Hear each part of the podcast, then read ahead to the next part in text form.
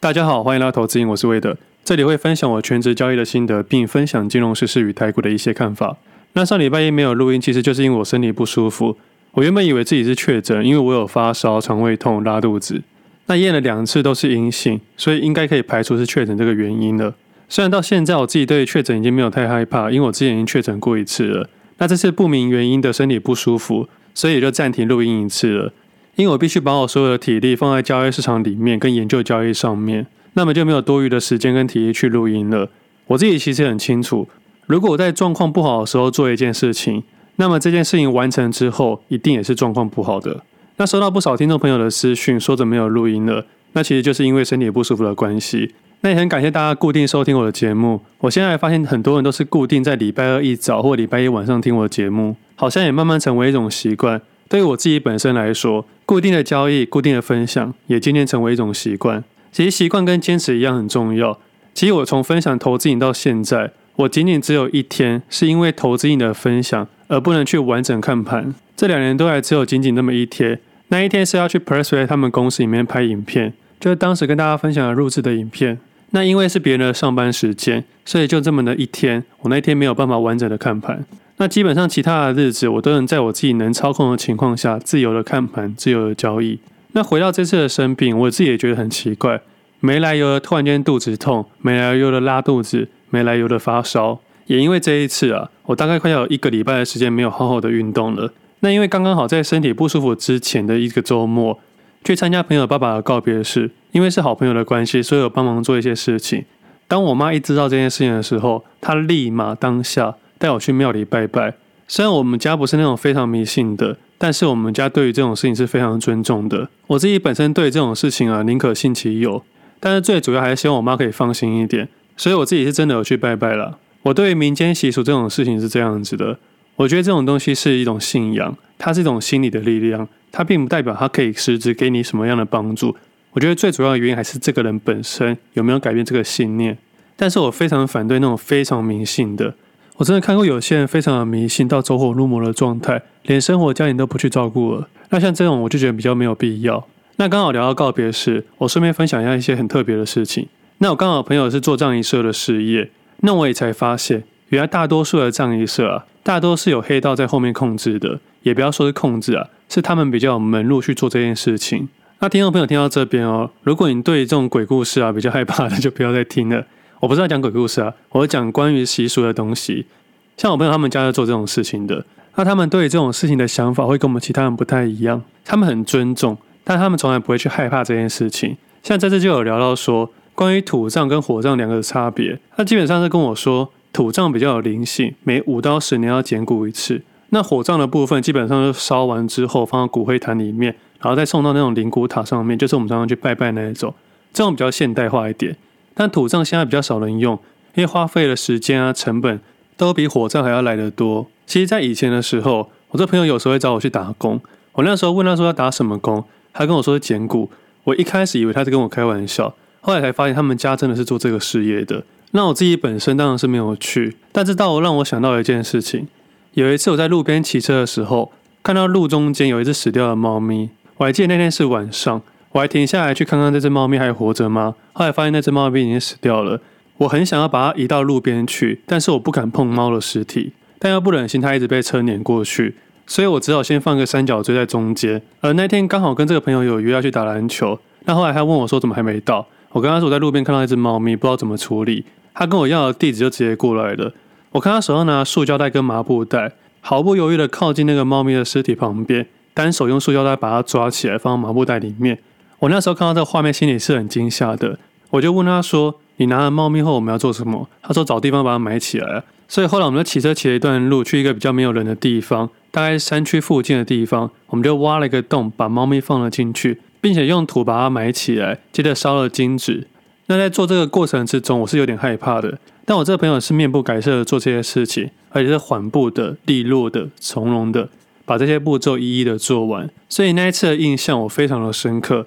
我这个朋友竟然不怕猫的尸体，他竟然可以这么面不改色把这件事情完整的做完。我还记得我小时候连蚕宝宝的尸体都不敢抓，更何况是一只这么大只的猫。也因为这件事情让我深刻的体会到，原来生活的环境、经历的事情会跟这个人的个性、想法，还有能做的事跟做得到的事息息相关。像我从来没有做过这种事情，第一次作为害怕，第二次做要我做的话，我也不一定能这么的顺手。但是我已经有一点经历，我知道该怎么做，而且心存善念并没有什么不对。我们正在做的是一件好事。那像这种经历啊、事情啊，我认为会是每一个人的 DNA，每个人的环境啊、想法都会跟你的经历、跟你的成长会有息息相关。像我的家庭教育是这样子。我的阿公阿妈，我的爸爸妈妈都是从国小国中就开始帮忙工作的，所以在我的身上，我在国小的时候就会去店里打工了。那么在国中的时候，我就会去外面端盘子赚钱了。听众朋友可能会想说，国中开始打工，那不就是童工吗？我记得那个时候童工好像没有这么严格，而那个时候啊，我在立宴打工，立宴是一间办婚宴的餐厅。那这个立宴好像已经倒掉了，我还记得当时的薪水，半天是五百。一天是一千零五十，再加一个面包，但是要工作到晚上十点。对于国中生来说，一天的工作可以赚一千块是非常多的。我都会利用我的六日去打工。那如果赚到钱的话，我偶尔会在六日的时候犒赏一下自己，所以我就会打网咖。那时候是一天包八个小时是一百块，那我只要平均一个月去打工两天，就是一个假日，那我剩下的六天就可以打网咖了。那剩下的钱就把它存起来。当然，存起来并不是做什么投资。我那个时候是单纯喜欢钱，但对投资股票啊、什么理财一点兴趣都没有。甚至我在这边也认为啊，国小、国中、高中，甚至是大学，不需要太过于积极去投资。甚至我认为啊，高中以前根本不要去碰投资，好好去玩，好好享受你的生活。你的学生时期一辈子就这么一次，不要把时间浪费在一些投资身上。因为当你能真正开始投资的时候，这个世界的情势啊，已经开始改变了。更何况你在当年当下学到的东西都不一定适用在未来，更何况你拿到的书都不一定是一个正确的书。如果你学过经济学、统计学、会计学，你会发现它对于交易真正的帮助可能不到十 percent。在去年行情下这样讲可能没人信，在今年的行情下这样讲，大家可能就比较相信了。那么干嘛浪费时间去学投资呢？我现在听到这边的听众朋友，有些人没办法认同我，但是我还是非常的希望。如果你是个学生，就好好享受一下学生的生活。因为当你离开校园的时候，你有一辈子的时间去烦恼金钱这件事情。不要在该快乐的时候被大人们的商业模式给影响。其实长大之后，你会发现，你懂得越多，你会越愤怒。从愤怒到一定的程度的时候，就有可能变成无奈了。因为我相信很多人会发现，很多事情是无法改变的。就好比最近的政治好了，最近在选举了。每当这个时候啊，你就会发现。原本以为是对的东西都变成错的，以为是真实的东西都变成假的，每个人都在挖来挖去。但是也不用太担心了，再过一个月之后，这些讯息啊都会不见的。那我自己的选区是在桃园，那这些证件看来看去，我就想说，如果有谁可以把这个老街西啊，就是新街溪给用干净的话，那我一定会投他。其实新街溪真的又臭又脏。很多工厂都排污水进去，但好像都没人管一样。我觉得新街溪非常的长，如果可以好好整顿，应该会相当的不错。对我来说，我希望的证件是这样子。我希望这个证件是我没有办法做到的，但是我认为是重要的，而不是利用证件给我们钱，因为这些钱也是我们的钱。不过这也是自己的题外话了，毕竟每个人在乎的点不太一样。我觉得政治上面有个很奇怪的现象，有些人坚持这个人，而不是坚持这件事。有些人过度反对这个人，而不是反对这件事，最后就可能成为一个是非不分的人。但是以交易的立场来说，过度去追逐政治的话是相当危险的，因为这样很容易让你误入歧途，你没办法去诚实的面对自己。如果说要给投资人交易的第一关的话，我会告诉投资人说，你一定要学得诚实的面对自己，因为在交易的当下，只有你自己可以看到自己的对账单，自己可以知道自己当下的交易在干嘛。也只有自己可以看到自己到底是左侧还是右侧的交易。我也曾经没办法面对自己的错误，我曾经把我右侧账户的钱无限扩增。比如说，我有一千万，我亏损了五百万，我就把我左侧的钱再把这五百万补上去，用一千万再重新开始。接着发现交易策略错误的时候，又亏损了三百万，再用其他的地方去补足这个亏损的三百万，再骗自己重新开始，不认为自己的交易有任何的错误。所以我在跟投资人分享说，在一开始就要把资金有限这四个字印在我们的脑海里。如果你能获利，用十万块就可以获利；如果你不能获利，你用一亿都还是会亏损。其实今年到现在已经快要十一个月了。一开始前面的半年还有很多人在交易，后面这半年加近五个月的时间，可以今天发现有些人没有在交易了，有些人去做别的事情了，有些人不选择交易了，有些人不聊股票了，有些人没在盯盘了，有些人不做研究了。其实，在写 Pressway 的文章，某个程度上我也是给自己的承诺，也是自己对全职交易的一种尊重。如果我是一个今天看盘，偶尔看盘，今天分享，偶尔分享。今天交易，偶尔交易，那么我的投资逻辑是没有连贯性的。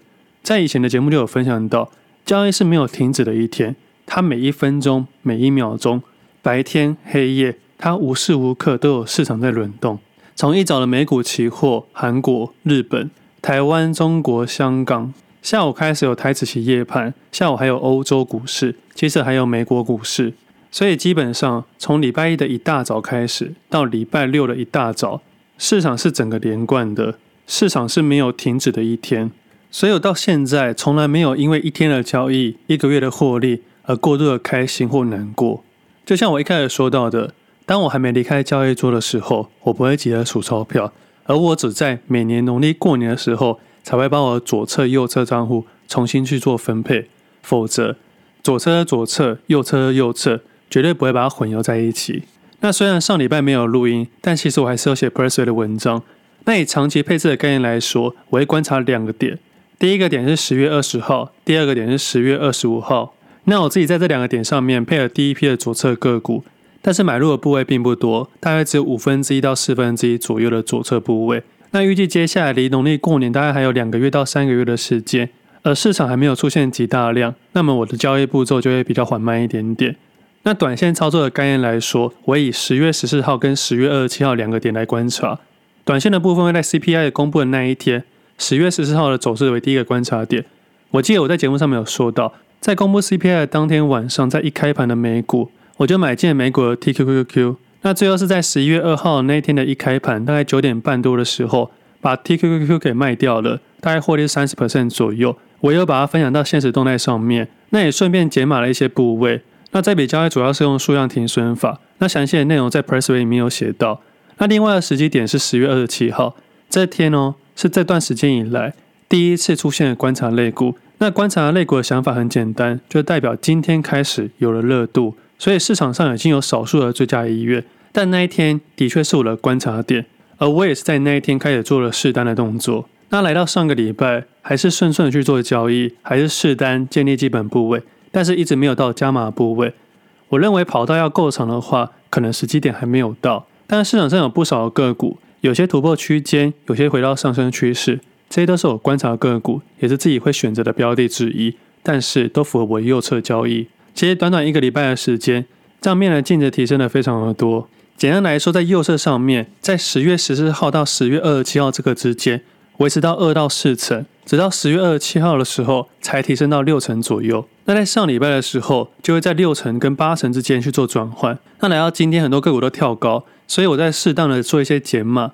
尽量将部位在六成左右去调控。那市场上跟大家分享第一波的强势个股是一八零二台坡，接下来是纺织类股，接下来是 PCB 的软板。在上礼拜 PCB 的软板比较强劲。那今天的右侧股比较明确，就是二三五三的宏基，像今天的 NBA 主线的技嘉、微星，还有记忆体类股，都算是表现比较强劲，而且带了一些量。但但是如果你今天才要开始进去的投资人，那光是一两天或一个礼拜的优势，就会跟有盯盘的投资人差超过五个以上的百分比。那这个部分就是有盯盘跟没盯盘的差异。不过最近比较强势的一些个股都是底部带量，那有些我有兴趣，有些没有兴趣。在右侧上面的底部盘整带量上涨的个股，我是会有兴趣，但下的部位不会太大。我比较有兴趣是创立的新高的个股，这种个股我自己是比较有兴趣去下比较多的单。那创立的新高的个股的爆发力跟涨速可能会比较快一点点。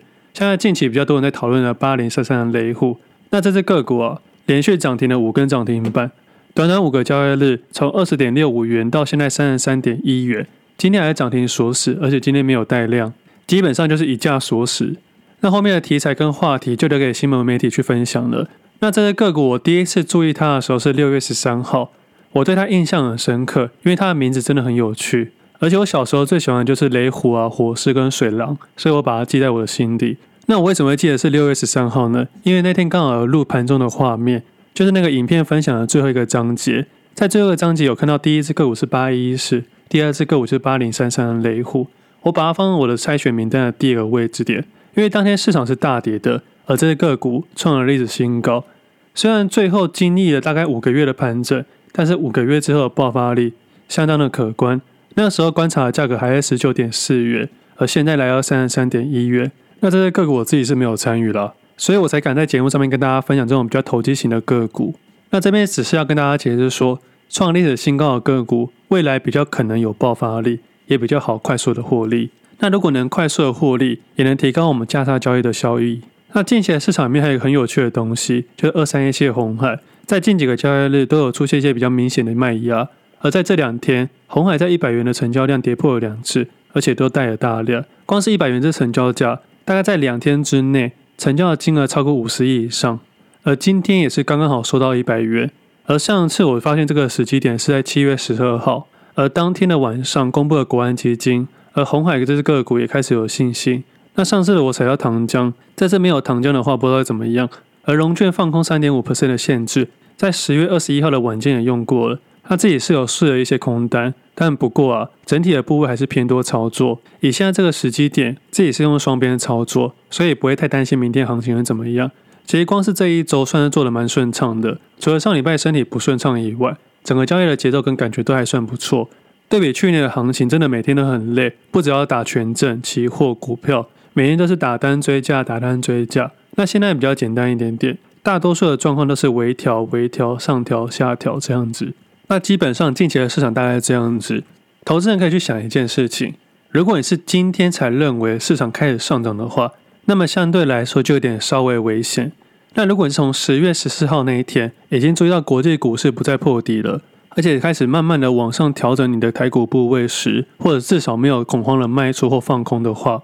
那接着在接下来的两周时间，微微去调整你的盘整部位，在二十七号开始积极的交易。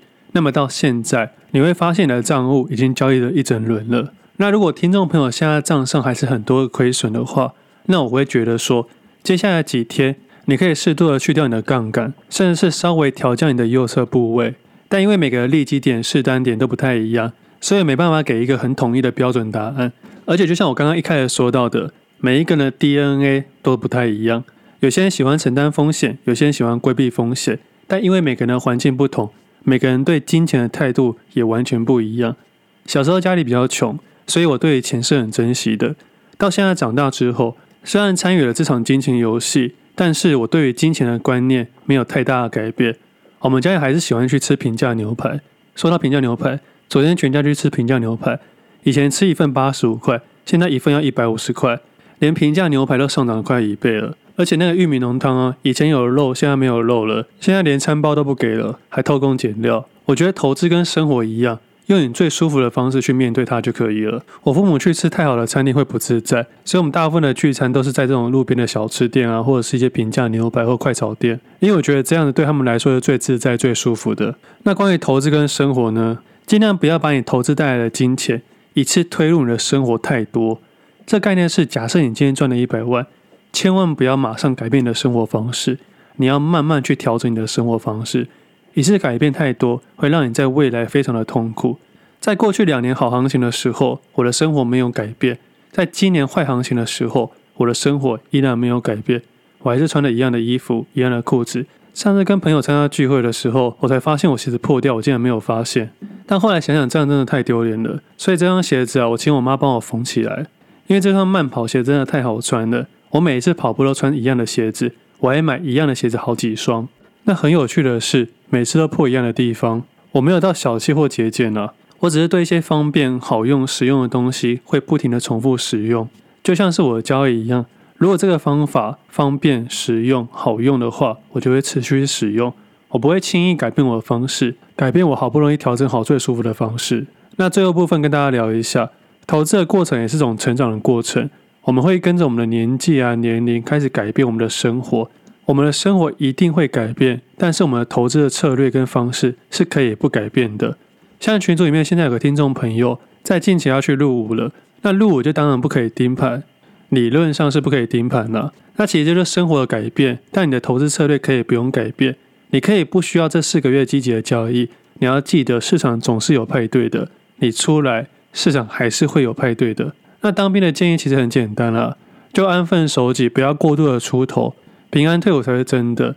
那些刷油漆啊、除草、搬东西搬过来搬过去的保养事情啊，忍一下就过了。千万不要忘记了，当兵只是你人生中一小块的部分，里面接触的人事物都是你生命中的过客。出来之后才是你真正的人生。那现在当兵好像只要当四个月的兵，有听说要回到一年制。那近期有很多人说台海的危机、台海的战争。那其实我对于这类的想法，每几年就会发生一次。如果真的发生了，我反而会把握这次的机会，好好去投机，好好去参与这个市场，好好去接受别人的恐慌。我知道我自己有能力离开台湾，但是我也很清楚的知道，第一批离开的人一定是政治人物。接下来就是有背景的权贵，最后才是我们这些平民老百姓。那么，如果我身体力壮，有机会出去的话，但是我所有的家人都在台湾，那我出去也没有意义了。那不如好好把握每一次的危机，看有没有让我自己的生活出现转机。我相信也是因为自己够穷，所以我才够勇敢。如果我现在很有钱、很有背景，我可能就开始庸人自扰了。但是如果够有能力的话，提前去做准备也是不错。但就是因为每个人想法不一样。每一个人的 DNA 不一样，所以做出来的决定跟想法也都不同。但就是因为我够穷，没有什么好输的，所以才可能比别人更加的勇敢。所以其实不管生活啊或投资都是这样子，时势造英雄，富贵险中求。那今天的分享先到这里，我们下次见，拜拜。